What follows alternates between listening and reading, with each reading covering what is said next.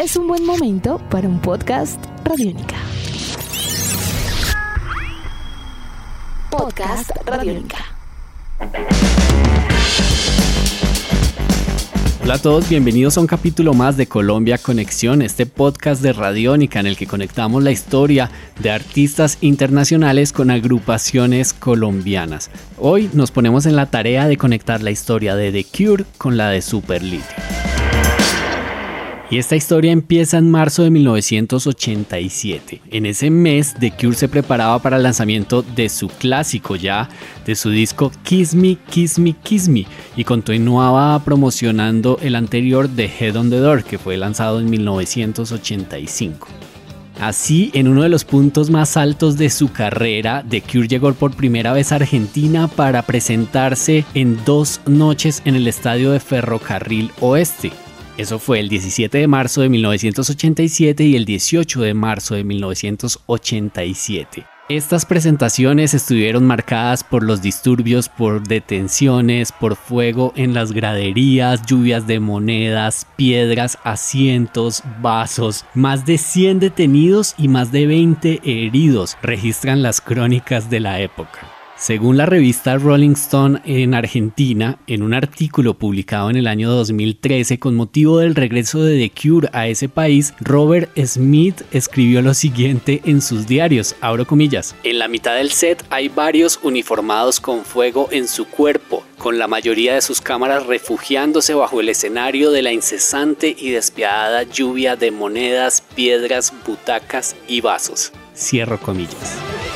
La banda encargada de abrir los conciertos de The Cure en Argentina fue La Sobrecarga, una agrupación que mezclaba sonidos de New y Dark Wave. En las filas de esta agrupación pasaron músicos tan relevantes como Guillermo Robles, que después sería el primer bajista de las pelotas, o Gustavo Collado, que también fue baterista de Divididos. El guitarrista era Horacio Villafañe, conocido como Game Sane o Game Sane, y este llegó a formar parte de agrupaciones como Todos tus muertos o Los Siete Delfines.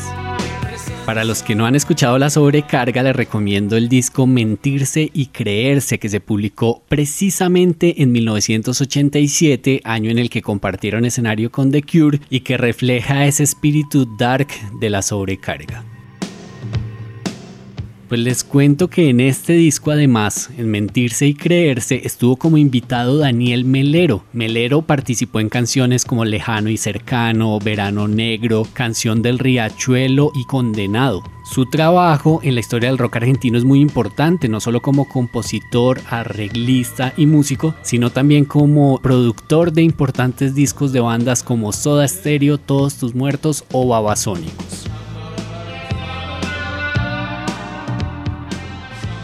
Precisamente Daniel Melero fue productor junto a Gustavo Cerati y Zeta Bocio del Dínamo de Soda Stereo, este disco que fue lanzado en 1992 y que tiene clásicos como Primavera Cero, Luna Roja o Ameba.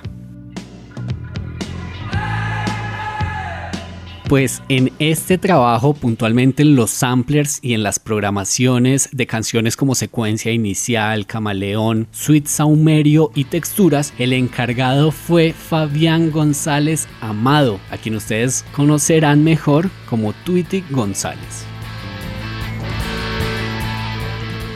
En el año 2005, Tweety González se encuentra con la agrupación colombiana Superlitio para la producción de su aclamado Tripping Tropicana, esa amistad entre Tweety González y Superlitio se ha extendido por varios años y Tweety se ha convertido en el productor de Superlitio para discos posteriores de la banda como el Manual Psicodélico del Ritmo Volumen 1 y 2 y como el Nocturna que se presentó y se lanzó en el 2014.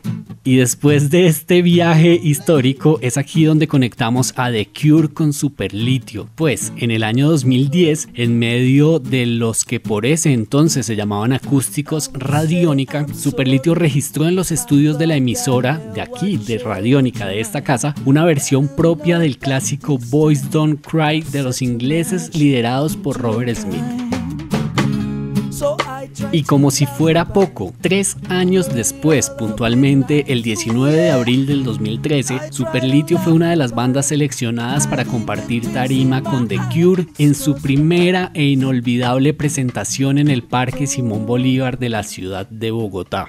De esta forma, pasando por la banda argentina La Sobrecarga, por Daniel Melero, Soda Stereo y Tweety González, conectamos la historia de The Cure con la de Superlitio hoy en Colombia Conexión.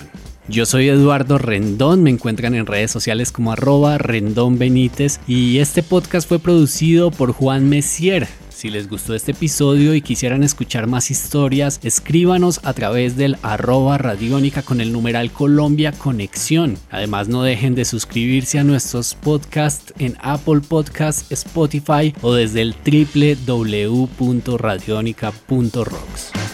Y si a ustedes les gustan los sonidos del hip hop, les recomiendo que pasen por Calle Radiónica, este podcast en el que encuentran muchos episodios dedicados al rap y al hip hop colombiano, como uno a Casa Colacho, la casa de hip hop en Medellín, la historia de la familia Ayara y de hip hop al patio. Todo esto lo encuentran en Calle Radiónica. Salva tu mundo, usa Radiónica. Nuestros podcasts están en radionica.rocks, en iTunes, en RTVC Play y en nuestra app Radionica para Android y iPhone. Podcast Radionica.